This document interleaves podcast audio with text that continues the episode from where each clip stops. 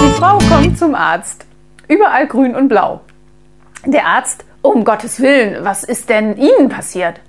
Die Frau, Herr Doktor, ich weiß nicht mehr, was ich tun soll. Jedes Mal, wenn mein Mann besoffen nach Hause kommt, verdrischt er mich. Der Arzt, da kenne ich ein absolut effektives Mittel in Zukunft. Wenn Ihr Mann betrunken nach Hause kommt, nehmen Sie eine Tasse Kamillentee und gurgeln, gurgeln, gurgeln. Zwei Wochen später kommt die Frau wieder zum Arzt und sieht aus wie das blühende Leben. Die Frau, Herr Doktor, ein genialer Ratschlag.